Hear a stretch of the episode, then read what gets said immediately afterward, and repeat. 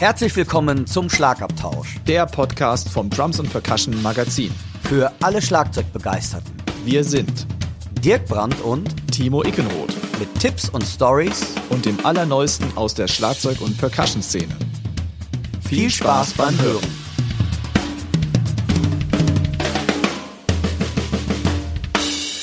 Der heutige Podcast wird euch mit freundlicher Unterstützung vom Music Store Professional aus Köln präsentiert.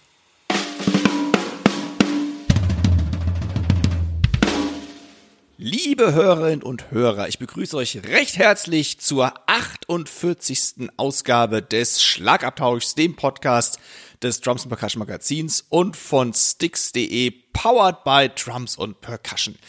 Mir gegenüber sitzt wie immer ein hervorragend gut gelaunter Dirk Brandt, der busy ist, wie immer, gestern einen vollen Tag hatte, aber sich nicht davon unterkriegen lässt und vor Energie einfach nur so strotzt. Hi Dirk. Ja, schönen guten Morgen, liebe Zuhörerinnen und Zuhörer. Ich könnte heute sagen, aus dem schönen Oelde, was ein Indian Summer Flair hier vermittelt, weil wir haben ja, finde ich, ja, aber es ist doch so, für den Oktober es ist echt verdammt, Mann, es ist echt warm. Also ich finde das sehr komisch irgendwie. Äh, dass, also ich wollte heute ins Freibad gehen. Ja, das ist natürlich auch eine geile Sache. Aber hat leider zu. Mörder. Also wie gesagt, es ist äh, das Wetter ist ja äh, der Knaller gerade. Halt irgendwie eigentlich habe ich ich habe einen Grill schon weggepackt. Wie soll vielleicht ich vielleicht sollte ich den wieder rausholen. Ich weiß es auch. Nicht. Ich habe auch echt echt gestern gedacht so, hm, eigentlich ist noch ja, mal ne? Grillsaison jetzt ja, ja. Naja. Timo, bevor wir lange reden und ähm, wir wieder nicht zu Ende kommen, Timo, wie ist denn der heutige Rundown? Wie ihr es gewohnt seid, versorgen wir euch mit ein paar News und Terminen. Wir haben natürlich wieder ein Geburtstagskind, welches der Dirk erraten muss. Ich hatte im Interview, oder ich habe ein Interview gemacht mit dem Bassam Abdul Salam. Wer das ist, den werdet ihr dann nachher kennenlernen. Der Dirk hat ein paar sehr, sehr coole Yamaha-Sachen getestet. Wir haben eine Hörerfrage und wie immer gibt es die Chefkoch-Empfehlungen der Woche.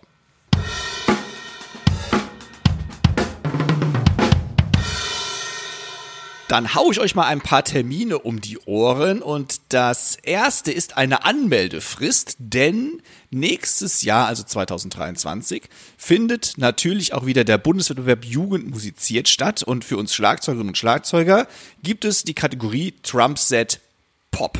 Also dort könnt ihr euch, wenn ihr ähm, Interesse habt, bewerben. Und zwar ist der Anmeldeschluss der 15. November 2022. Und der Bundeswettbewerb findet zum 60. Mal statt. Das ist also schon auch eine stolze Zahl, also ein runder Geburtstag.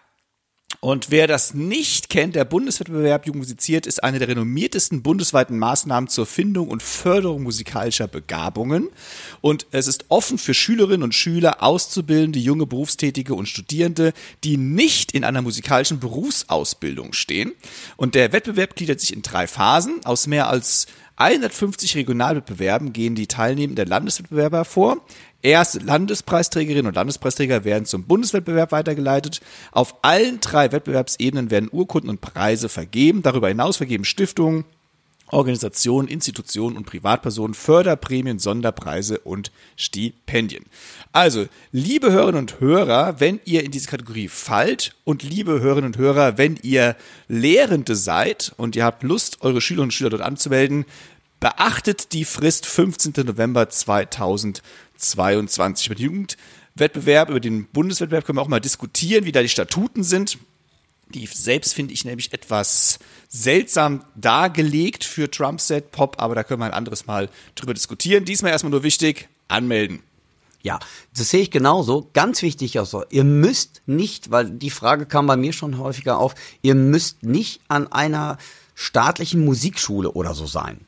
Ihr könnt, ganz, ganz wichtig, ihr könnt euch auch als, ich nenne es mal in Anführungszeichen, Privatperson auch bei diesem Wettbewerb anmelden. Der wichtige oder das wichtige Kriterium ist halt, ihr dürft nicht in einer musikalischen Ausbildung wie Universität, Hochschule oder sonst etwas sein. Ähm, also wie gesagt, und ich finde ganz, ganz wichtig, das ist gerade ihr Lehrenden dort draußen, ähm, eure Schüler zu motivieren, da mitzumachen, weil es ist echt mal so ein bisschen Leistungsdruck, also ein positiver Leistungsdruck, finde ich, äh, für die Schüler, die damit umgehen können. Und es ist immer eine ganz, ganz spannende Sache. Ich habe da früher sehr häufig auch dran teilgenommen und ist ähm, ja, es ist wirklich eine tolle Sache und besonders man hat einfach, was ich immer fand, so ein Ziel, auf das man hinarbeiten kann, weil man, man übt ja häufig viele Sachen oder Solos und da hat man wirklich mal die Möglichkeit, dieses auch vor einem sehr fachkundigen Publikum oder vor fachkundigen Juroren zu präsentieren. Also, liebe Hörerinnen und Hörer, liebe Trommlerinnen und Trommler, mitmachen, weil es ist echt eine ganz, ganz interessante und tolle Erfahrung.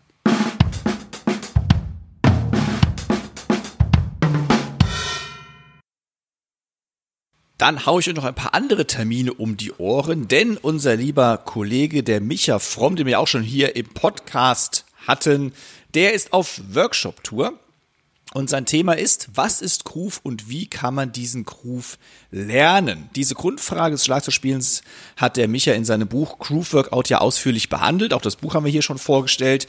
Nun ist er damit eben auf Workshop-Tour. Im Workshop zeigt euch der Micha, welche Technikwerkzeuge ihr braucht, um euren persönlichen Groove auf das Schlagzeug zu übertragen und in verschiedene Stilrichtungen einzusetzen.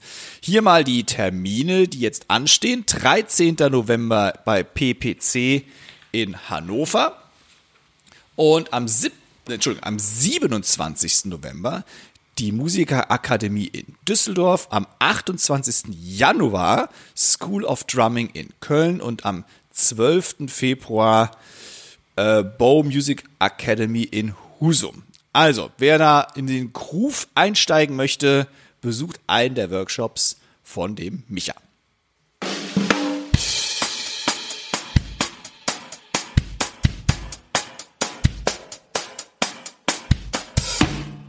Wir kommen zu Dirks Lieblingskategorie.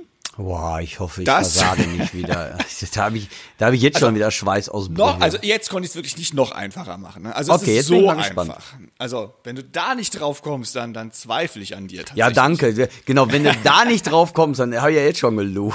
Einfach so ein bisschen Druck aufbauen, einfach so ein Ja, bisschen ja. Das kann nie schaden. Das ist auch eine positive Motivation. Das ist hier Bundeswettbewerb, ich Schlagzeuger rate, äh, wer bin ich? Oder hä? Was war das für Deutsch? Egal. Ihr wisst, was ich meine. Also, es ist diesmal, ähm, ja, es ist wirklich einfach. Deswegen kommt die wichtigste Information zum Schluss. Sonst kommst du direkt drauf. Okay.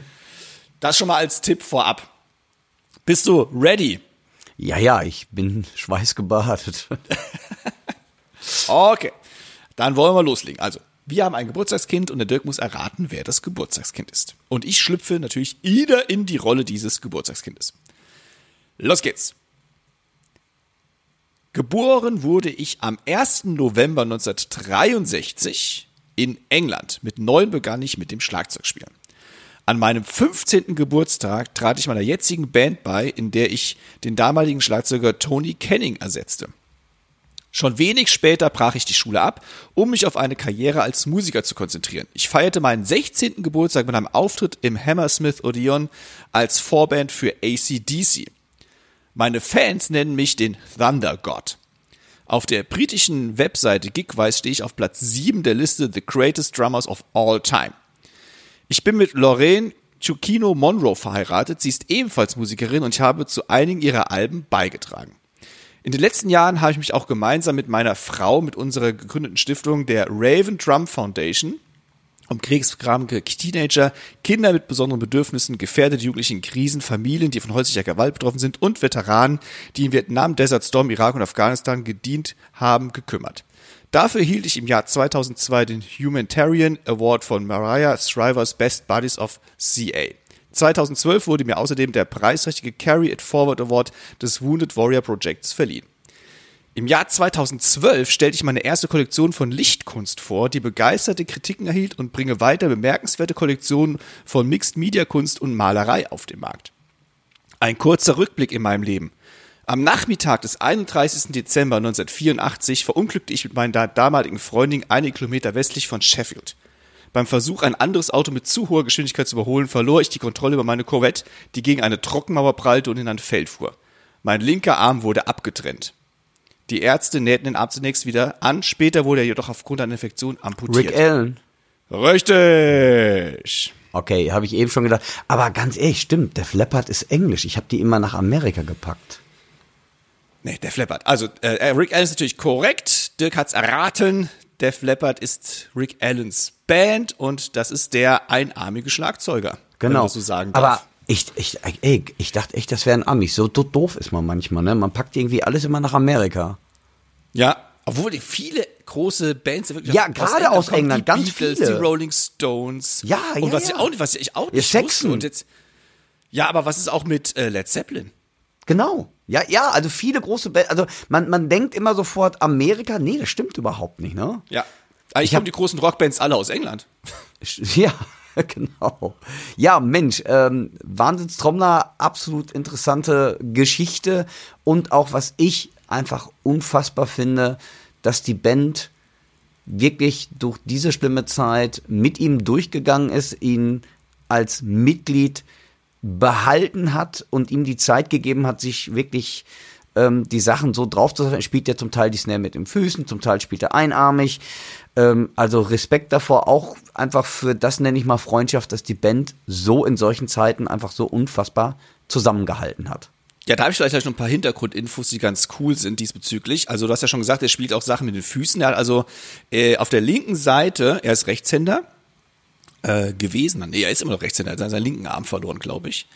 Ähm, und er spielt hauptsächlich elektronische Pads, die alle natürlich auch noch getriggert sind. Und pro Song gibt es dann verschiedene Patches, die er benutzt, hat aber dafür hauptsächlich ähm, akustische Becken, die aber teilweise auch getriggert sind. Das ist, finde ich, auch schon ziemlich bemerkenswert. Und in, der linken Seite hat er vier Pedale. Eines ist für die Hi-Hat, regulär Hi-Hat, also akustische Hi-Hat, und drei elektronische Pedale.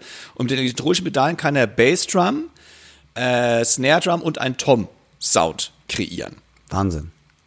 Und er hat dann noch rechts, ich glaube sogar zwei Pedale, auch jeweils für eine Bassdrum. Und hat auch extra nochmal ein Pad, wo ein Bassdrum-Sound drauf ist. Also das muss dann, also diese Leistung, das alles umzudenken, ist enorm. Und er hat 84 war ja der Unfall, also am wirklich am Silvestertag.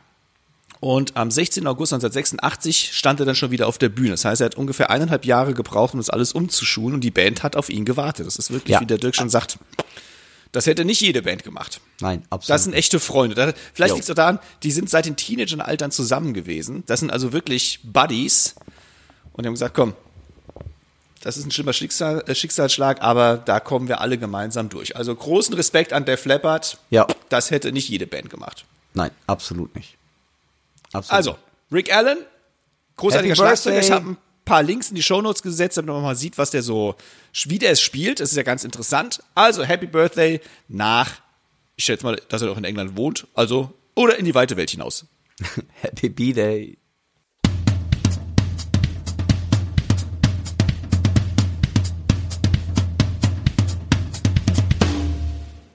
Lieber Timo, du warst ja gerade in Hamburg und hast dort, glaube ich, eines der bekanntesten deutschen Musicals, will ich mal so sagen, mitgesehen und hattest dort die Chance, den Mann zu interviewen, der seit der ersten Stunde des Musicals König der Löwen Principal an den Percussions ist und das ist der Bassan Abdul Salam.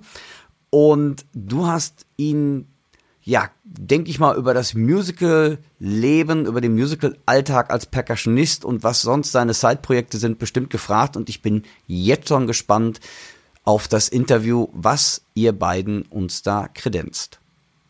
Ja, tolles Musical, kann man echt nur empfehlen. Das ist auch das weltweit erfolgreichste Musical ever. Und wir reden jetzt nicht von König der Löwen allgemein, sondern wir reden wirklich von dem König der Löwen in Hamburg.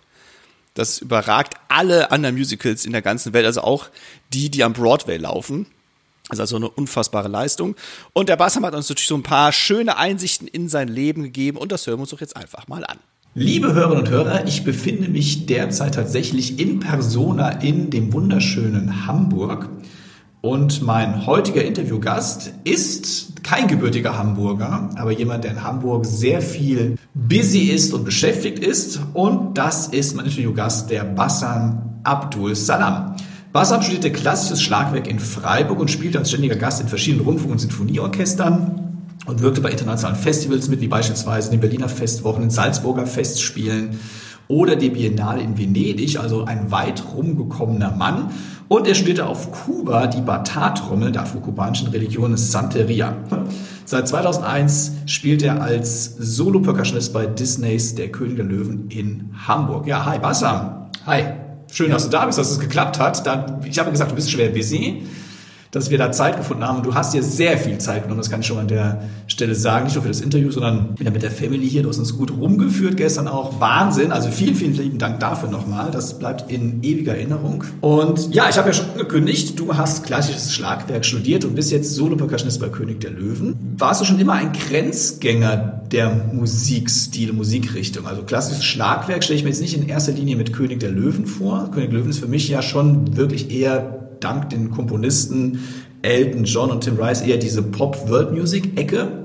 Also warst du schon immer ein Grenzgänger zwischen der Klassik, Rock, Pop und Jazz?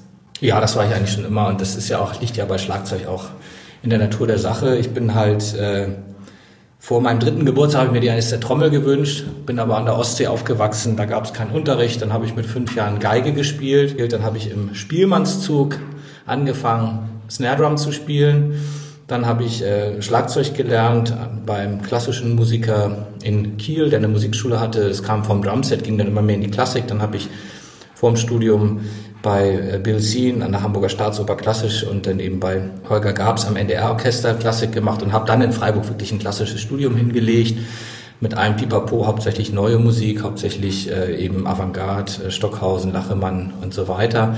Viel Orchester gespielt, nebenbei in, in Basel und in den verschiedenen Opernhäusern Aushilfe gespielt, Ballett und eben aber auch zwischendurch, also auch als Schüler immer schon Bands gespielt. Als Student habe ich mich dann für, sehr für Latin interessiert. Und dann kommt man auch zu Gypsy äh, Coverbands, dann kommt man zu allen möglichen verrückten Projekten, spielt auch mal wieder Schlagzeug. Also ja, auf jeden Fall alle Stile, alle Größenordnungen von der von der Kiste mit zwei Zuschauern bis zum Stadionkonzert, also alles irgendwie erlebt. Also Allrounder-mäßig, würde ich sagen. Und ich habe es ja schon gesagt in der Einleitung, du bist seit 2001, also seit Anbeginn vom König der Löwen in Hamburg, der Solo-Percussionist oder einer der Solo-Percussionisten. Es gibt ja zwei, die man auf der Bühne sieht. Dich sieht man. Genau. Ähm, wie kam es denn zu der Connection? Du hast gerade schon erwähnt, dass dein ehemaliger Schlagzeuglehrer ja schon auch mit Musicals zu tun hatte. War das der Weg? War das, äh, hat er dir eine Hilfestellung gegeben oder wie kam der Kontakt zu König der Löwen und wie hast du davon mitbekommen, dass es diese Stelle gibt? Und wie lief dann das ganze Einstellungsverfahren ab? Weil es ist ja schon mhm. wahrscheinlich, du warst wahrscheinlich nicht der einzige Bewerber. Ja, also äh, ich war eigentlich gar kein Bewerber. Also mit meinem ersten Lehrer hatte das nichts zu tun. Ich hatte ja auch dann die Musikschule verlassen vor dem Studio, weil, weil, weil da ein paar Sachen waren, die, die, die ich einfach nochmal neu entdecken wollte für mich. Deswegen hatte ich ja dann in Hamburg Unterricht. Ähm, Ehrlich gesagt war ich noch nie in einem Musical, bis auf die Operetten, die man so im Opernkontext gespielt hat, in meinem Leben. Ich habe sogar öfter mal Musicalkarten weggeschmissen, weil ich damals von Freiburg, wenn ich meine Eltern an der Ostsee besucht habe, war es manchmal günstiger, sich ein Musical äh, Arrangement zu kaufen mit einer deutschlandweiten Zugfahrt hin und zurück, egal von woher, als äh, ein Bahnticket zu kaufen. Und ich wäre nie auf die Idee gekommen, zu Cats zu gehen. Das war, also, das war, ich war völlig in der Kultur gefangen alles nur High, High Class, äh, Kölner Philharmonie Festivals, immer nur äh, so und das war überhaupt nicht mein Ding. Ähm, das erste Musical, was ich wirklich erlebt habe, war dann die Premiere vom König der Löwen. Es war so, ich hatte in Kuba ja ein Jahr als DAAD-Stipendiat Batar gelernt, bin dann, mir war klar, dass ich nicht nach Freiburg zurückkehren wollte, aus verschiedenen Gründen, bin dann nach Berlin gegangen, habe meine Musikschule dort aufgebaut im Prenzlauer Berg. Die lief auch sehr gut. Und ich habe mich eigentlich nicht beworben hier, sondern ich hatte ein paar Sachen fürs Fernsehen gemacht, äh, über jemanden, der Bands castet fürs Fernsehen, teilweise auch Playback-Shows. Und der hat mich angefangen und gesagt, hey, was haben wir? Da kommt ein Disney-Musical nach Hamburg und die brauchen genau einen wie dich. Und damit meinte er jemand, der Handpercussion spielen kann, der nach Dirigat spielen kann, der Noten lesen kann, der auch Klasse spielen kann. Und ein bisschen, ich bin ja halb Palästinenser, war wohl auch ein bisschen der Look, weil wir halt sichtbar sind dort äh, etwas, wo er an mich gedacht hat, auch weil er mich auch aus diesen Fernsehjobs war ja auch immer teilweise den Playback, da ging es ja auch nur darum, dass da jemand sitzt und was spielt. Und, äh, und ich habe gesagt, nee, also Musical. Und ich habe mir dann so vorgestellt, da sind so Leute mit Löwenkopf und weißen Handschuhen, die winken wie so Mickey Mouse in Disney World. Und habe ich gesagt, nee, das ist nicht mein Ding. Also hat er mich immer wieder angerufen und hat gesagt, ja, erste Audition ist schon vorbei, zweite auch. Geh doch zur letzten, ich spendiere dir irgendwie die Fahrt dahin, ich will unbedingt, dass du dahin gehst. Dann habe ich da halt gespielt, auf Kampnagel war das und äh, ich bin mit den beiden Supervisern sehr, sehr gut klargekommen. Wir hatten auch gemeinsame Bekannte in den USA. Und äh, dann habe ich dann erstmal nichts gehört und dann haben die mich angerufen und haben gesagt, sie würden gerne das machen. Das war für mich erst im ersten Schritt unattraktiv und dann hat der, der Vermittler da mir wirklich in sehr, sehr guten äh, Arbeitskonditionen rausgehandelt, so dass ich dann eine Zeit lang noch gependelt bin und dann eben ganz nach Hamburg gezogen bin für diesen Job, der ja wirklich acht Shows die Woche ganz toll ist, weil man eben eigentlich immer Arbeit hat, aber wenn etwas anderes kommt, man auch sich freinehmen kann. Das ist natürlich als Musiker etwas ganz, ganz Besonderes. Das gilt für alle unsere Orchestermusiker. Das heißt, ich kann im Prinzip achtmal die Woche die Show spielen, am Samstag und Sonntag zwei Shows und Dienstag bis Freitag jeweils eine Show. Aber wenn ich eine Tour angeboten kriege, wenn ich an einem Tag lieber abends unterrichte oder wenn ich ja, eine andere Geschichte kriege, das ist ja auch ganz gut äh, für die Psyche, dann kann ich mir sozusagen auch ähm, unbezahlten oder auch den normalen Jahresurlaub nehmen, um dann dort andere Sachen zu spielen. Also das ist schon ähm, eine sehr gute Ausgangsposition, um eben auch frei entscheiden zu können, was man nebenbei noch machen möchte und was nicht. Du hast es mir gestern gesagt, wir haben uns ja gestern schon getroffen, dass König der Löwen das erfolgreichste Musical weltweit ist in Hamburg. Also wir reden nicht von weltweit alle König der Löwen Musicals, sondern wir reden speziell von dem im Hamburg ansässigen Musical. Ist das also das angesagteste weltweit. Und es gibt über 8000 Shows mittlerweile und mit ihr, liebe Hörer, mal eine Zahl bekommt, der Bassam hat gut viereinhalbtausend Shows davon mitgespielt. Also es ist eine unfassbare Zahl. Deswegen stelle ich trotzdem einfach mal die nächste Frage, weil wir, glaube ich, als Ausstehende uns das gar nicht so vorstellen. Wie sieht denn für dich so ein Tag dann aus, wenn du eine Show spielst? Also gibt es da so einen Gibt es da so einen routinierten Ablauf oder kommst du zwei Minuten vor der Show und sagst so, komm, ich bin jetzt da, ich habe 400.000 Shows gespielt, ich leg einfach mal los? Wenn ich selber spiele, dadurch, dass ich ja relativ weit weg wohne, ich muss eben von der Ostsee dann nach Hamburg erstmal fahren, aus familiären Gründen, ich habe ja vier Kinder und ähm, dann fahre ich eigentlich ins Theater und muss 45 Minuten vor der Show dort sein. Das Management weiß, sie haben es mit Künstlern zu tun. Die sind einfach happy, wenn sie wissen, die sind im Haus. Da ist unten eine Liste, da trägt man sich ein, unterschreibt, zeichnet gegen und dann wird das um Punkt 45 Minuten vor der Show kontrolliert und wer da nicht eingetragen ist, da wird sofort hinterher telefoniert, eventuell eben ein Ersatz gefunden, äh, dass die Show auf jeden Fall voll besetzt äh, anfängt. Und äh, im Normalfall haben wir vielleicht einen kurzen Soundcheck mal, wenn neue Kinderdarsteller einmal eine kleine Szene machen. Wir haben alle anderthalb Jahre haben wir Castwechsel, das heißt, da haben wir so ein, zwei Durchläufe der Show, die eigentlich so funktionieren wie eine ganz normale Show. Aber im Prinzip habe ich dann auch wirklich frei bis eine Minute vor der Show. Also ich muss keine Kongas tragen, ich muss nicht mein, mein Kombi irgendwo parken im Regen und dann tropft mir so der Regen hinten in die Hose rein oder sowas, sondern ich sitze wirklich in der Kantine, trinke einen Kaffee, ich kann ein bisschen Sport machen, wenn ich möchte, ich kann was lesen, ich kann arbeiten und äh, gehe dann auf Position. Die Show fängt an, im Prinzip wie seit 20 Jahren mit Rafiki und hört auf mit einem großen Rums. Aber du bist ja nicht nur jetzt äh, beim König der Löwen tätig, sondern du bist ja ein sehr vielseitiger Mensch und du hast vor Jahren auch schon etwas erfunden und gegründet und das nennt sich Fit for Drums. Das klingt ganz spannend. Was hat es denn damit auf sich? Was bedeutet Fit for Drums? Was ist das? Ja, Fit for Drums hat auch ein bisschen was mit König der Löwen zu tun. Es gab damals eine, eine Ausstellung ähm, in den Karstadthäusern in ganz Deutschland und äh, das lief immer so einen Monat in irgendeiner Etage bei Karstadt und da war dann die Bitte von der Marketing, ob ich nicht, äh, weil wir kannten uns auch, die hatten auch Vertrauen zu mir, dass die mich auch nicht da begleiten mussten, die wussten, ich kann das alleine umsetzen, dass ich an einem Tag in diesem Monat jeweils immer so einen Workshop gebe. Also der Percussionist von König der Löwen kommt und so und das war so samstags, da konnte man so frei, die Leute waren dann mit ihrer Einkaufstüte und äh, damit ich dann äh, mit dem Zug fahren konnte oder auch teilweise fliegen konnte, dann bin ich morgens hin nach München, abends zurück, hatte ich dann immer aus meinem Netzwerk eben Kollegen gefragt, äh, ob sie irgendwie geeignete Trommeln haben. Äh, bei Samba-Trommeln war es dann halt schnell klar, dass es eigentlich für so ein Karstadthaus zu unangenehm, zu laut, zu, zu schepperig und dann äh, war ich dann immer froh, wenn ich Jampen gekriegt habe. Cajons sind auch immer so ein bisschen, ja, ist auch nicht für jedermann Djembe war immer cool. Aber was ich cool fand, äh, bei einer Stadt hatte ein Kollege von mir zehn äh, so afrikanische Fasstrommeln hingestellt. Und da habe ich gemerkt, die Leute stehen davor und das war irgendwie dynamisch. Dann habe ich gedacht, weil, weil ich ja immer dieselbe Show spiele, man kommt natürlich dann in Gedanken und kommt ins Denken, da habe ich gedacht, eigentlich bräuchte man eine Trommel, die, die, die, die, die, wo man so richtig raufguckt und sagt, das ist eine große Trommel, wo man raufsemmeln kann, weil das darf, das ist eigentlich der, der, die meisten Leute finden ja Trommeln interessant, so ich sag mal, das Tier in der Muppet Show oder so mal richtig raufsemmeln. In echt darf man das ja nirgendwo. Machst du das in der Band, machst du das in der Big Band in der Schule, machst du das einmal, dann sagen sie, nee, sorry. Ähm, das kannst du eigentlich nur, wenn du in einer großen Band im Stadion spielst mit Inno-Monitor, dann kannst du halt machen, was du willst. Aber im Normalfall darfst du das ja nirgendwo machen. Und äh, auf der anderen Seite sollte es eben auch so sein, dass man ganze Klassensätze, also quasi das ist so ein bisschen so ein Gegenkonzept zum Drum Circle. Jeder hat dieselbe Trommel, jeder hat dasselbe Dings. Äh, man kennt es ja auch vom Drum Circle. Warum habe ich die kleine Trommel und der die große? Das heißt, die, die Größe spielt eine Rolle und da habe ich diese Trommeln entwickelt, die eigentlich nur zwei Zentimeter hoch sind. Das ist eine Scheibe mit einem eingearbeiteten Fell. Das Fell sind zwei Stoffe, die, sind, die klingen so ein bisschen dann so, wie wenn man mit einem Filzschlägel auf eine Standtom mit einem Handtuch drüber spielt ganz weich fürs Ohr. Man kann auf den Rand hauen, weil die eben äh, horizontal gepresst sind, nicht vertikal. Der Rand geht nicht kaputt. Und die sind auf so einem Freischwinger-Sesselgestell quasi und nehmen halt sehr viel Kraft auf. Und da war die Gedanken, wo, wo kann man das am besten machen?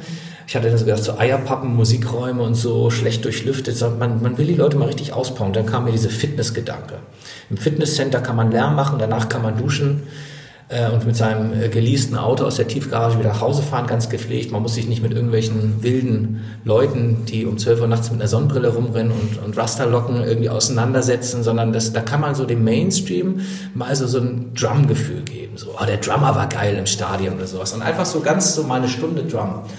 Und das hat sich auch so bestätigt. Äh, ich habe mich dann irgendwann selber das erste Mal in meinem Leben in einem Fitnesscenter gesehen mit so, mit so, mit so einem Mikrofon habe aber dann schnell gemerkt, äh, dass ich gar nicht diese Inhalte bieten kann. Die Trommel war dann da und dann habe ich äh, mit einer, mit einer Fitnesstrainerin von der ersten Stunde an ähm, die Erfahrung aus dem Fitnesstraining mit den Erfahrungen des Musiklehrens äh, zusammengebracht und dieses Konzept entwickelt. Das Fitnesstrainertum ist ja so eine Art Dienstleistung, wo man Leuten, die eigentlich meistens gar nicht freiwillig da sind, sondern weil der Arzt gesagt hat, du musst was tun oder der Ehepartner gesagt hat, wenn du jetzt nicht was tust, ist bald Schluss und die, die Trainer haben eigentlich so einen Dienstleistungsauftrag, denen irgendwie so ein Training unterzujubeln, ohne dass die die ganze Zeit merken, ich trainiere. So, das ist so ein bisschen dieses Ding. Und, und wir in der Musik sind ja eher so, du willst Musik lernen, halt, das ist schwierig. Du musst üben. Du störst die Nachbarn. Oma wird das nicht bezahlen, die zahlt nur eine Geige oder so. Ne? Und, und, und ähm, da habe ich gemerkt, dieses Dienstleistungscharakter, naja, und dann hat sich das in Fitnesszentren verbreitet. Inzwischen sind wir auf allen AIDA-Schiffen drauf als äh, Recreational Sport-Event. Das ist so, ich sage immer Zumba mit einer Trommel davor. Und haben eben auch äh, hauptsächlich Kunden im Bereich Schule. Schulen, die sagen, das ist dynamisierend, die Kinder stehen. Äh, man kann das mischen, wie man möchte, ob man es mehr bewegungsorientiert macht. Man, wir haben sogar ein Konzept, das heißt, wir trommeln den Binärcode, da kann man Bits und Bytes erklären mit dieser Achterformel, die ja auch gleichzeitig wie Achtel ist, ne? also ein Byte mit 255 Zuständen. Also ganz tolle Formate auch schon gefunden und das ist sehr, sehr schön, das zu haben. Ja, macht Spaß. Wie gesagt, du bist sehr vielseitig. Du hast eben schon die Kurzarbeit im Theater erwähnt. In der Zeit ist noch was Neues in dein Leben gekommen. Und das nennt sich Musik daheim eine Plattform für erstmal für Musiker und Musikerinnen oder für Lehrende, die Schüler und Schülerinnen suchen, die da online ihr, ja, ihr Wissen weitergeben möchten, aber auch gleichzeitig auch eine Suchmaschine für Leute, die eben entsprechenden Unterricht suchen und das eben nicht jetzt nicht in allgemein, sondern vor allem bei Experten oder Expertinnen. Was ist Musik daheim? Wie bist du da reingerutscht? Ja, aus der ersten Zeit beim König der Löwen war ich natürlich bekannt mit dem, der die Firma aufgebaut hat, den Mike Lucko. Der hat irgendwann die Firma verlassen, ist inzwischen mit seinem eigenen Unternehmen sehr erfolgreich produziert, äh, unter anderem Starlight Express und Harry Potter Theater in Hamburg. Wir sind seit sehr vielen Jahren ähm, ja, gut befreundet und immer wieder mal so im Gespräch über dies und das.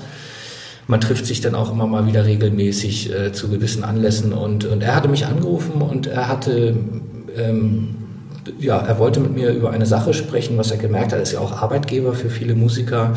Er hat äh, auf der einen Seite eben gesehen, wie in den ersten Lockdown eben da eine ganze Szene abgestürzt ist, gerade die Freischaffenden. Wir hatten es auch bei uns im Theater so, dass, äh, und in allen Theatern letztendlich, dass dieser Lockdown natürlich, äh, teilweise hatten Vertreter, Musiker, freischaffende Musiker, einen Monat Termine für eine Schwangerschaftsvertretung oder so. Und das war alles ab dem ersten, das war alles äh, per se. Ne? Also da war, wurde auch nichts, da gab es auch keinen Topf dafür. Und dann war von ihm die Frage, ähm, äh, auch aus der anderen Seite, äh, dass es relativ schwierig ist, einen guten Musiklehrer zu finden, gerade wenn man nicht in der Innenstadt von Berlin wohnt oder so. Und er hat mich gebeten, mal zu sondieren, ob man nicht einen Marktplatz, und das ist eigentlich die strenge Bezeichnung dessen, was wir machen, wir haben eigentlich einen Marktplatz aufgebaut für die Vermittlung von Musikunterricht, online oder offline. Aber was Online-Unterricht angeht, können Lehrer eben da sich ganz schnell ein Profil machen, das auch alles komplett kostenfrei, weil einfach der Wunsch von ihm war, er hat da eine gewisse, eine, eine signifikante Summe zur Verfügung gestellt und gesagt, ich möchte gerne, dass du das prüfst. Und nachdem wir das geprüft haben, haben wir halt gesagt, wir werden das beauftragen bei einer Agentur, wir werden eine Firma gründen auch, ähm, äh, um diesen Marktplatz zu machen, der im Moment äh, komplett eben kostenfrei provisionsfrei an, auf beiden Seiten ist um, äh, um Online-Unterricht wirklich mit zwei Klicks zu erreichen. Das heißt, ich kann, wenn ich da so ein Schülerprofil habe, das ist nur Name und äh, Adresse, kann ich äh, gucken, Schlagzeugunterricht, dann treffe ich da verschiedene Leute und kann dann äh, über die gepflegte Termineinheit sozusagen direkt draufklicken, direkt bezahlen mit allen möglichen normalen Online-Zahlungsmethoden, kriege eine Buchungsbestätigung, kriege einen elektronischen Termineintrag. Ich kann natürlich aber auch, wie gesagt, das als äh, Offline-Stunde machen. Und wir, wir haben dieses Projekt, äh, ich habe damals noch äh, selber die Agentur beauftragt, mit der wir auch noch arbeiten. Es war aber von Anfang an klar, dass ich natürlich diese Firma nicht leiten kann als Geschäftsführer. Das ist ja auch, ich sag mal, nicht umsonst ein Studium, BWL. Chef zu sein hört sich immer so gut an. Es ist aber halt auch unheimlich viel Arbeit und zwar auch Arbeit, die man auch können muss. Und äh, wir haben von Anfang an gesagt, wenn wir diesen Weg gehen, werden wir eine richtige GmbH aufbauen mit einem Geschäftsführer, den wir dann auch äh, glücklicherweise gefunden haben. Und äh, wir haben jetzt auch ein Marketing, wir haben äh, äh, verschiedene technische Sachen auch in der Agentur ausgelagert. ausgelagert. Und äh, das Ding ist entwickelt worden.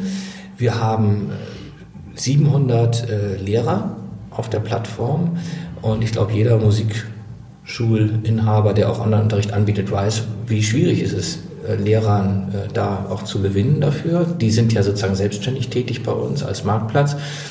Und äh, wir liegen da auch ganz gut in der Zeit. Und was wir im Moment machen, ist, wir wollen also diesen letzten Schritt letztendlich, ähm, dass man, dass man eben auch Schüler hat, die buchen. Und das ist ja so ein Henne-Ei-Problem bei einem Marktplatz. Deswegen ist ja der Marktplatz das Schwierigste, was man eigentlich online machen kann, weil man ja erstmal das Angebot schaffen muss und äh, dann die Nachfrage bringen muss. Aber keiner anbietet, wenn, wenn, wenn du nicht sagst, da ist auch Nachfrage und keiner fragt nach, wenn da nichts ist.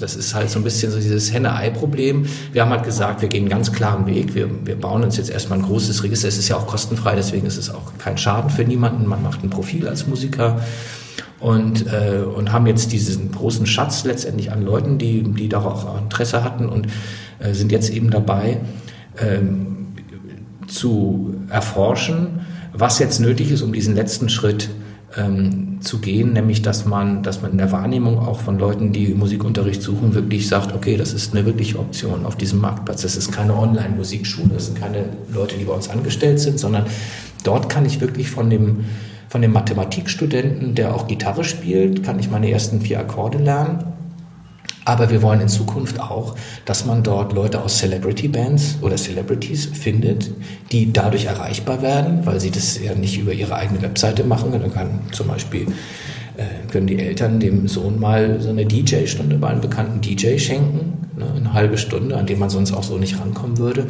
Wir wollen aber auch äh, alles andere, was mit Musik zu tun hat, äh, Kooperation oder, oder Verkauf von Musikinstrumenten, Gebrauchtmusikinstrumenten, also als Marktplatz wirklich allumfassend mit Musik-Apps mit Verlagen. Wir sind da jetzt im Moment sehr am Forschen, wo jetzt die Reise weiter hingeht und währenddessen gehen wir halt weiter den Weg, dieses Angebot weiter auszubauen. Bassam, wenn man mit dir in Kontakt treten will, wie macht man das am besten? Wenn man sagt, jetzt, jetzt habe ich auch mal Bock, mit dem Bassam ein bisschen näher kennenzulernen oder ich habe auch mal Lust, äh, bei denen Unterrichtsstunde zu nehmen, soll man mit dir direkt in Kontakt treten? Kann man das direkt tun? Wo findet man dich überall?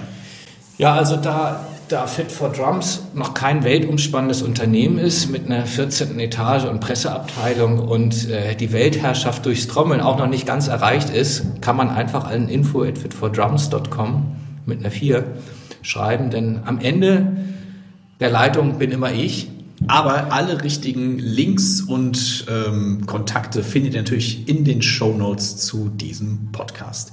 Ja, lieber Bassam, vielen lieben herzlichen Dank, dass du mich hier empfangen hast. Äh, nicht in der 14. Etage, aber immerhin in einer ordentlichen Etage. In der zweiten. In der zweiten, also da ist noch Luft Wir nach oben, aber so. es wäre auch Luft nach unten. Also von daher, alles so, die Weltherrschaft könnte noch deine sein.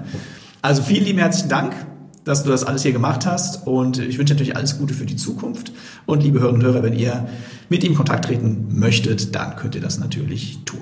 Ja, danke für die Einladung und toll, dass ich hier sein durfte. Ja, Timo, vielen Dank für das tolle Interview. Da sind ja doch so einige Sachen ähm, auf den Tisch gekommen. Ich fand es super, super spannend. Danke, dass du mit Bassan Abdul Salam das Interview geführt hast und danke nochmal an Bassan, dass er sich die Zeit dafür genommen hat, weil sowas finde ich ja doch sehr, sehr interessant. Also, alles Gute dir, Bassan, und ich denke, wir werden wieder von dir hören.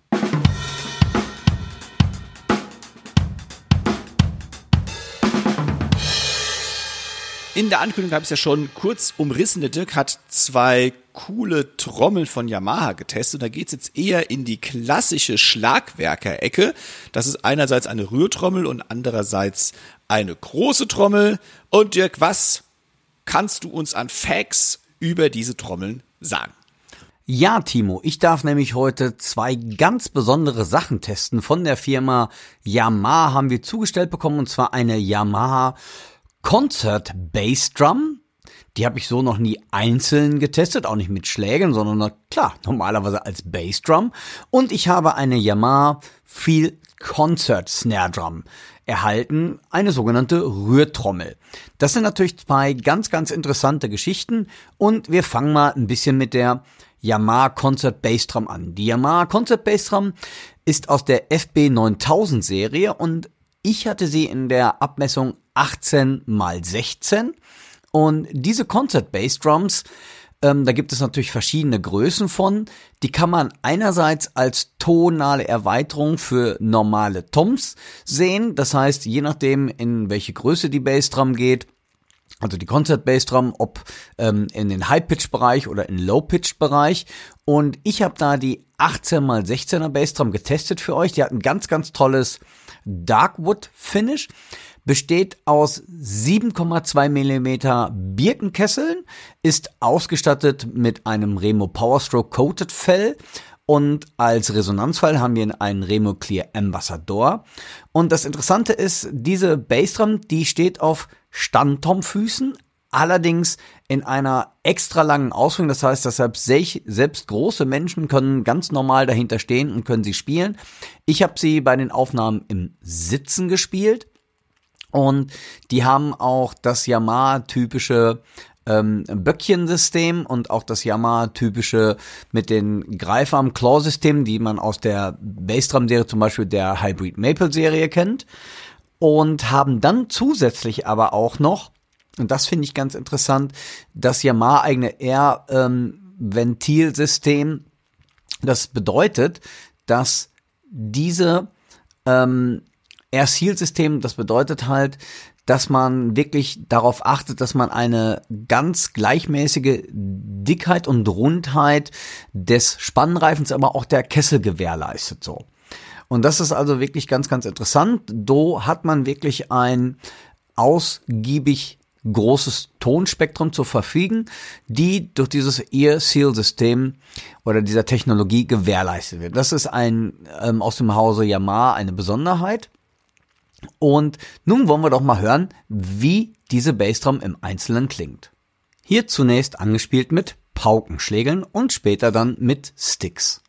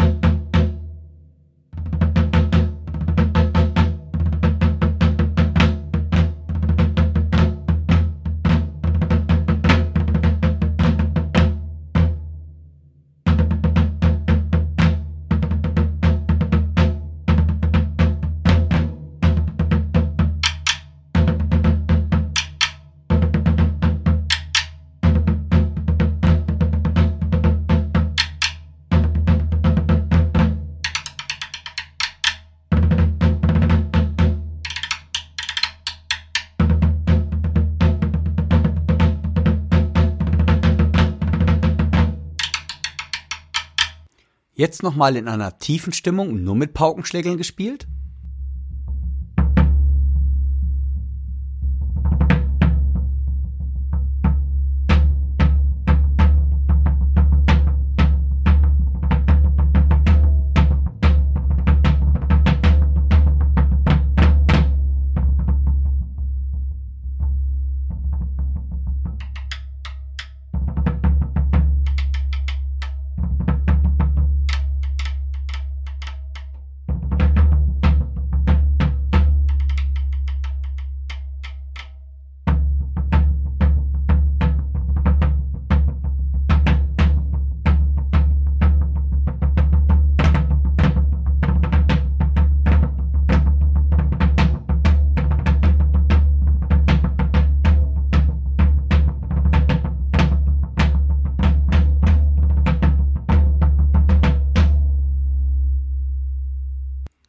Hört ihr die Bassdrum mit Sticks gespielt in einer höheren Stimmung, wo ich sie so gestimmt habe, dass sie schon ähnlich Tom-mäßig klingt. Ähm, als Ergänzung zum Beispiel in einer Tom-Reihe. Und ja, hört da einfach mal rein. Und ganz wichtig, ich möchte unbedingt noch aus dem vollen Videobeitrag von mir auf meiner äh, YouTube-Seite ähm, einfach hinweisen. Ich glaube, da kriegt man noch ein besseres Bild von dem Ganzen.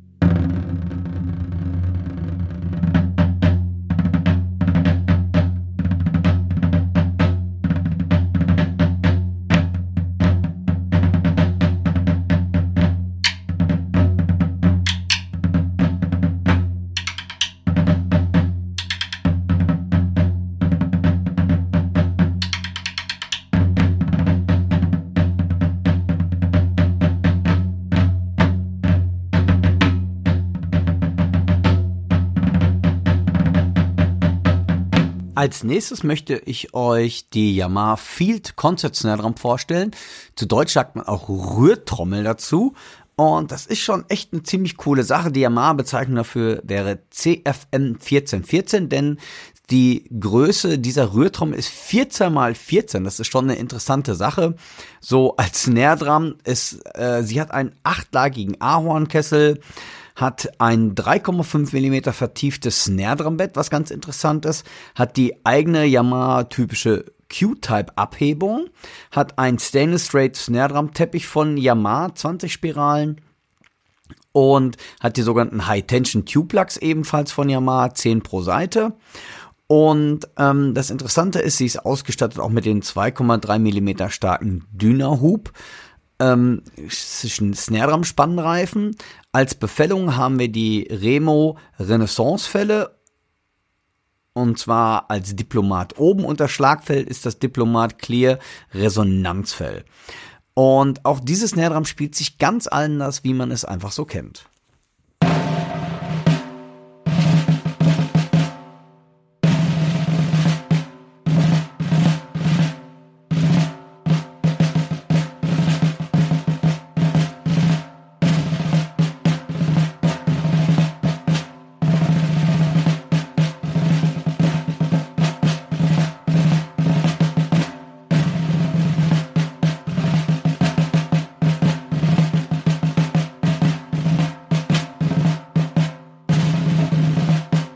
Jetzt hört ihr die Snare noch mal in einer höheren Stimmung.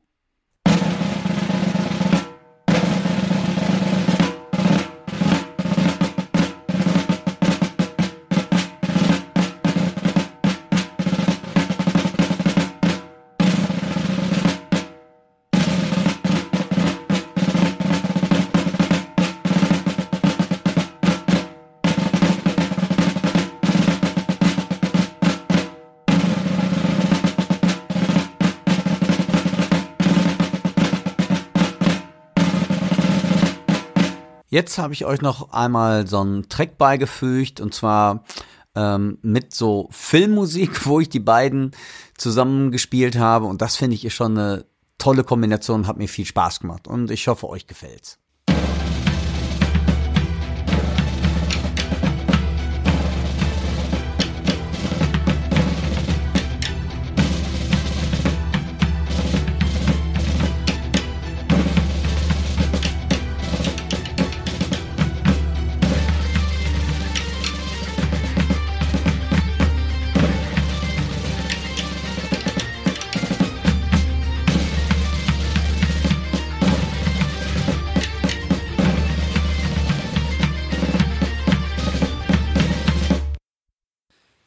Liebe Hörerinnen und Hörer, checkt unbedingt dazu auch wieder Dirks YouTube-Kanal aus. Da seht ihr das Ganze in Aktion und der Dirk hat sich echt wieder viel Arbeit gemacht mit Song und Einzeltest und alles Mögliche. Also unbedingt das euch anschauen und nicht nur hier im Podcast anhören. Der Link ist natürlich in den Show Notes und was ich auch sehr cool finde, mal wieder eine ganz andere, eine ganz andere Facette hier an Schlagzeugerei, denn mit der Klassik hatten wir hier noch nicht so viel am Hut. Da wird auch noch mehr dann folgen. Also, lieber Dirk, großartiger Test, wie immer. Vielen Dank dafür.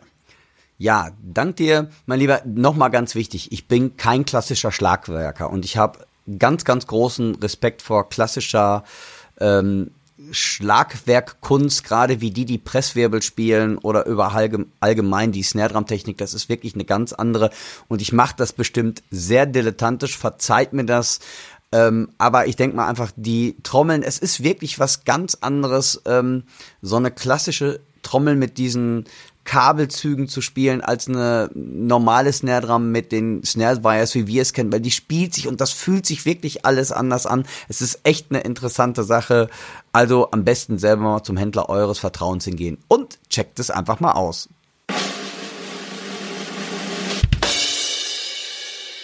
Ihr hört nun eine kleine Werbebotschaft unseres heutigen Sponsors. Herzliche Grüße aus der Music Store Drum Abteilung. Neben den klassischen Schlag- und Percussion-Instrumenten erweitern wir stetig unser Sortiment. Gerade unsere Fame Handpans und Tong Drums erfreuen sich immer größerer Beliebtheit. Christian Krebs, unser Mr. Handpan, checkt jede einzelne Fame Handpan, bevor sie verschickt wird, sodass ihr auf jeden Fall ein Top-Instrument erhalten werdet. Kommt zu uns in den Laden oder checkt es aus auf musicstore.de. Wir freuen uns auf euch.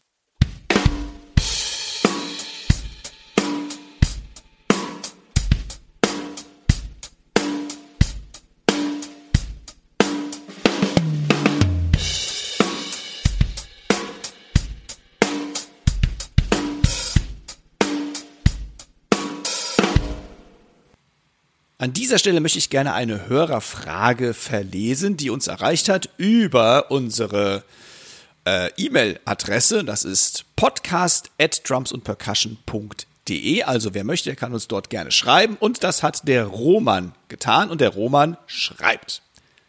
Hallo Dirk. Anmerkung der Redaktion, er schreibt ausdrücklich nur an Dirk. Ich habe mir dein Handpass-10 angesehen Anmerkung der Redaktion, also das YouTube-Video vom Dirk, deswegen auch bitte angucken. Klingt wirklich sehr schön. Wo, wann benutzt man so ein Instrument? Rockige Grüße, Roman. Da die Frage ja nur an dich geht, Dirk, halte ich mich jetzt mal schön zurück und du darfst jetzt ausführlichst beantworten, wo so eine Handpan alles eingesetzt wird. ja, hallo lieber Roman, danke für ähm, deine Nachricht und deine Message halt. Und das Interessante ist, du hast ja gerade schon gesagt, rockige Grüße, nämlich genau da wird sie wahrscheinlich eher weniger verwendet. Ähm, die Handpan ist ein Instrument, was sehr im meditativen, esoterischen Bereich verwendet wird. Du siehst ja selber, sie hat sehr ruhige Klänge und ist daher, glaube ich, eher im Folklore-Bereich vielleicht noch einsetzbar. Es ist ähm, ein ganz, ganz tolles Instrument und ich kann dir wirklich nur empfehlen, geh zum Musikalienhändler deines Vertrauens und teste das mal selber aus mit der Handpan, weil man kann eigentlich gar nicht viel falsch machen, weil man hat, äh, wie gesagt, die Handpans sind pentatonisch gestimmt und von daher ist egal, was du damit machst, du hast immer eine schöne, ruhige Melodie. Das heißt, also besonders für ruhige, atmosphärische Musik ist die Handpan, glaube ich, gerade ideal. Du kannst natürlich auch komplette Songs damit drauf. Wenn du mal YouTube checkst, es gibt sogar Versionen von Enter Sandman auf der Handpan gespielt. Also es gibt wirklich ganz, ganz tolle Sachen. Oder jemand, den ich sehr klasse finde, das ist die, ähm, die Kate Stone. Die hat ganz tolle Kompositionen darauf. Aber es gibt wirklich so viele tolle Leute, die auf der Handpan komponieren. Und es ist wirklich, der Einsatz ist mehr im ruhigen, esoterischen Bereich. Also meditativ muss es nicht so sein. Die wird natürlich auch für Therapiezwecke sehr gut genutzt, im, äh, bei der Musiktherapie ähm, eingesetzt. Aber ich glaube, wie gesagt, die Handpan, also mir macht es einfach unheimlich Spaß, weil Schlagzeug ist ja schon für uns ein sehr lautes, aggressives, in Anführungszeichen Instrument. Da werden mir einige recht geben, einige auch wahrscheinlich überhaupt nicht, aber es ist ein lautes Instrument. Ich denke mal, darauf können wir uns alle einigen. Und die Handpan ist wirklich das ganze Gegenteil. Es arbeitet mit ganz ruhigen Stimmungen und ja, ich finde es wunderbar und du solltest unbedingt einfach mal die Handpan austesten oder besser gesagt ihr. Die sind mittlerweile so populär geworden, dass ihr sie wirklich in jedem Musikalienhandel findet. Also hingehen, auschecken. Bam. Ich mische mich trotzdem mal kurz ein, auch wenn die Frage gar nicht an mich gerichtet ist, aber ich mische mich ja immer gerne ein. Äh, ich kann mir so noch vorstellen, in, zum Beispiel in Filmmusik oder wenn es Ja. sphärisch werden soll. Ähm, ich kann es mir auch vorstellen, tatsächlich äh, in Kindergärten und Schulen. Nicht nur Ja. in der Musiktherapie, wo es ja schon sehr speziell auch medizinisch dann ist, sondern ähm, ja, warum nicht auch, weil Dirk sagt richtig, man kann da eigentlich gar nichts falsch machen. Das ist ein einfacher Zugang zur Musik. Genau. So, und jetzt halte ich mich wieder raus. Tschö. Ja, lieber Rom, ich hoffe, wir haben deine Frage so ein bisschen beantwortet. Ähm, aber wie gesagt, wie Timo auch schon gerade gesagt hat, ich wirklich gehe mal hin und check das mal selber. Ich finde ein tolles Instrument und macht unheimlich Laune zu spielen.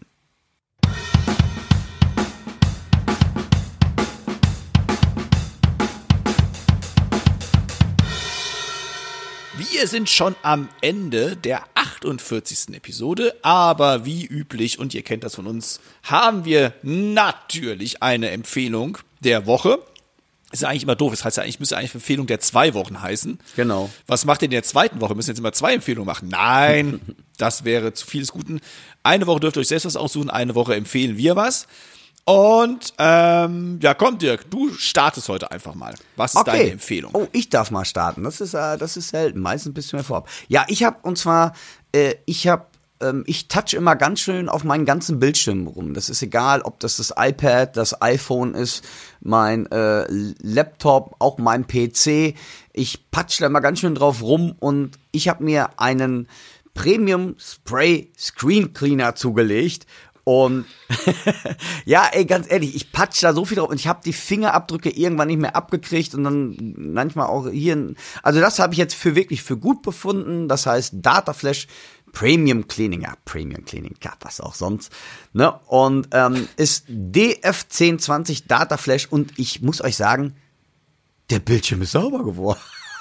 Also er tut genau das, was man von diesem ähm, Screen Cleaner erwartet. Aber ich fand ihn gut, weil ich, ich habe hab auch schon mal so anderen gehabt. Dann hatte ich das Gefühl, das wird noch alles schmieriger. Also meine Empfehlung der Woche ist diesmal, weil meine ganzen Bildschirme sind und mein iPad besonders, da ist so drauf rumgetatscht, irgendwie so viele Fingerprints drauf. Ist super. Ähm, das ist meine Empfehlung der Woche. Premium Spray Screen Cleaner Dataflash DF1020. Meine Empfehlung der Woche. Jo. Ihr müsst euch das nicht merken, also nicht mitschreiben, sondern wir schicken, äh, wir stellen den Link natürlich in die Show Notes. Beim Dirk ist immer ganz wichtig, dass es Premium ist. Ja. Denn wer den Dirk mal anruft und der Dirk geht nicht immer ans Telefon, der weiß nämlich auch, dass der Dirk nicht nur eine Mailbox hat. Nein, der Dirk hat eine, eine Pro- professionelle Mailbox. Ey, und das Geile, das wirklich, das Geile ist bei dieser Mailbox, ist eine, also ganz ehrlich, Vodafone, da- das könnt ihr mal ruhig euch zugute nehmen oder ich bin zu doof, sie einzustellen, das will ich auch nicht. Ich habe eine Profi-Mailbox, weil jeder, der mich dann irgendwann an die Strippe hat, ey, ich habe da eine Profi-Mailbox angehabt. So, und jetzt kommt nämlich das Geile. Ähm, wenn ihr normal auf meiner Mailbox sprecht, wenn komischerweise die Profi-Mailbox nicht dran geht, dann kriege ich eine Mitteilung. Bei meiner Profi-Mailbox kriege ich keine Mitteilung, dass, dass mich jemand angerufen hat. Und dann kommen wirklich so vier Tage später, Alter, ich habe auf deine Profi-Mailbox gesprochen, du hast dich nie zurückgemeldet. Ich so, was? Das ist, Das ey, ist das Professionelle das- an dieser Mailbox. Die möchte dich entlasten. Ja. Verstehst du? Das ist sehr gut. Aber was ich nicht verstehe, ist jetzt in dem Zusammenhang, wieso hast du, wieso, du bist, es ist eine einzige Rufnummer, wieso gehen da zwei verschiedene Ey, Mailboxen ich, ich, dran? ich, ich kann es dir nicht sagen, ob, ob das ist, ob die Profi-Mailbox nur dran geht, wenn ich, wenn ich zum Beispiel im Funkloch bin oder so. Das, oder das Handy auf, auf ähm, Flugmodus ist oder so. Da, das, das weiß ich nicht. Das, das Interessante ist wirklich, ich kriege darüber keine Mitteilung.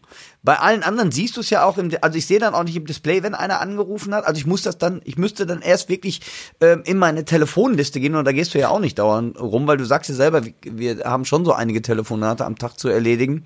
Und also ja, das ist für mich ein Mysterium, aber vielleicht bin ich das Problem auch. Also das will ich Liebe Hörerinnen und. Hörer, wenn dort draußen eine fähige oder ein fähiger Vodafone-Mitarbeiter, Mitarbeiterin sein sollte, helft dem Dirk, schreibt uns an. Genau. Podcast at drumsandpercussion.de und helft dem Dirk mit seiner professionellen Mailbox. Mailbox. Sehr, sehr schön. Vielleicht hilft's ja was jetzt. Vielleicht hilft's ja was. Wir haben also einen Hilferuf gestartet. Genau. Ähm, jetzt aber, Timo, jetzt bin ich mal gespannt. Was hast du denn für uns? Was kredenzt du uns denn? Bei mir geht's in eine ganz andere Richtung. Der äh, Dirk empfiehlt euch ja immer wunderschöne CDs. Ja. Und ich empfehle YouTube-Videos und manchmal so Spotify-Sachen und keine Ahnung. Diesmal geht's in eine ganz andere Richtung, denn ich empfehle tatsächlich Plattenspieler. Einen Plattenspieler. Einen Plattenspieler. Ich empfehle einen Plattenspieler und zwar also allgemein einen Plattenspieler, weil ich rausgefunden habe, ich besitze ja einen solchen, dass das entschleunigt. Weil eine Platte, die lege ich auf und da kann ich nicht einfach sagen, oh nö, der Song gefällt mir nicht, ich muss jetzt zum nächsten direkt mal switchen. Ich kann auch noch nicht mal wischen, ganz katastrophal, sondern ich muss da wirklich die A und die B-Seite, also ich muss zumindest die Platte ja wechseln, aber ich muss zumindest eine Seite komplett durchhören. Jetzt weiß ich auch, warum Und du das- keine Zeit mehr hast. Ja, das ist mal was ganz anderes. Du, das du bist so, immer nur am Platten hören. Alter. Ja.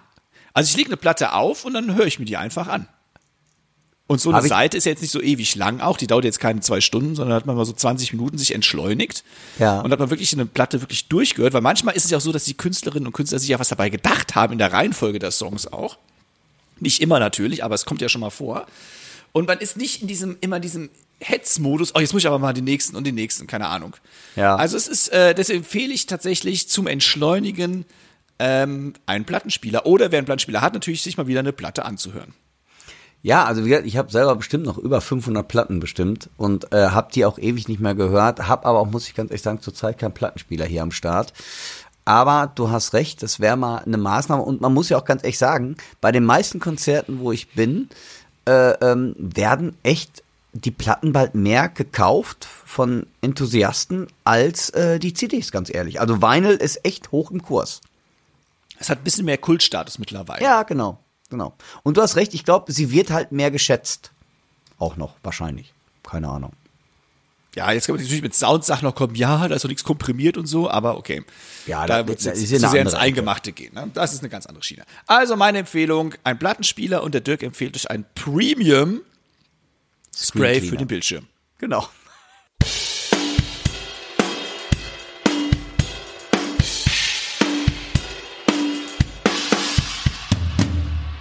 Wir sind am Ende der 48. Episode des Schlagabtauschs. Es war mir natürlich wieder eine Freude. Ich freue mich auf die nächsten 48. Wir haben ja bald den 50. Oh mein Gott. Puh, da wird einmal schon ein bisschen anders. Rund ums Herz und in den Gedanken. Also, liebe Hörerinnen und Hörer, Ups. Ja. liebe Hörerinnen und Hörer, vielen Dank, dass ihr uns hier immer so fleißig und besonnen zuhört, unserem Rumgenörde lauscht, unseren Themen und Interviews und was wir hier alles so machen. Das sehen wir nicht als selbstverständlich an. Wenn ihr Fragen, Anregungen, Kritiken oder uns einfach ein Feedback geben wollt, schreibt uns entweder an podcast at drumsandpercussion.de, wie der Roman das heute getan hat. Oder schaut auf unseren Social Media Kanälen auf Facebook, auf Instagram oder auf YouTube vorbei. Ähm, was haben wir sonst noch so im Angebot? Ihr könnt natürlich auch gerne Brieftaube schicken. Alles kein Problem. Es erreicht uns immer. Und ja, vielen lieben Dank nochmal an dieser Stelle. Ich hoffe, es hat euch wieder Freude gemacht und ich übergebe heute das letzte Wort an den Dirk. Ja, ihr Lieben. Auch von meiner Seite danke fürs Zuhören. Seid so nett, ähm, empfehlt uns gerne weiter, damit wir auch eine größere Reichweite haben. Auch nochmal die Bitte von Timo und mir, schaut auf unseren Video YouTube-Kanälen, Video, YouTube, schaut auf unseren YouTube-Kanälen vorbei und lasst gerne auch ein Like und ein Abo da. Das tut uns gut, damit das auch ein bisschen mehr ähm, Reichweite erzielt. Die neue Drums to Percussion ist raus, sind tolle Workshops wieder drin. Auch da, äh, wenn ihr sie noch nicht habt, am besten ein Abo abschließen oder geht also in der Bahnhofsbibliothek, in Bahnhofsbibliothek, in der ba äh, am Bahnhofskiosk, Bahnhofsbibliothek, oh was mein Gott, am Bahnhofskiosk findet man immer noch ähm, viele Zeitschriften und die Drums und Percussion ist dabei und ich freue mich jedes Mal, wenn ich sie dort sehe. Also legt sie euch zu, es sind tolle, tolle Berichte wieder da drin von unseren Kollegen, tolle Interviews und ich freue mich schon auf die 49. Ausgabe bald, ne, Timo? Oder kommt nächstes Mal Na, schon? also wenn ich richtig durchgezählt habe, kommt nach 48 die 49, ja. Ja, super, bei uns in Oelde auch. Also da gehe ich ganz d'accord mit dir jetzt gerade. Also, ich freue mich darauf. Passt auf euch auf. Ich wünsche euch eine ganz, ganz schöne Zeit. Mit den besten Grüßen aus Indian Summer Oelde, euer Dirk und aus Montabaur, der Tibo. Tschüss. Tschüss. Der heutige Podcast wurde euch mit freundlicher Unterstützung vom Music Store aus Köln präsentiert.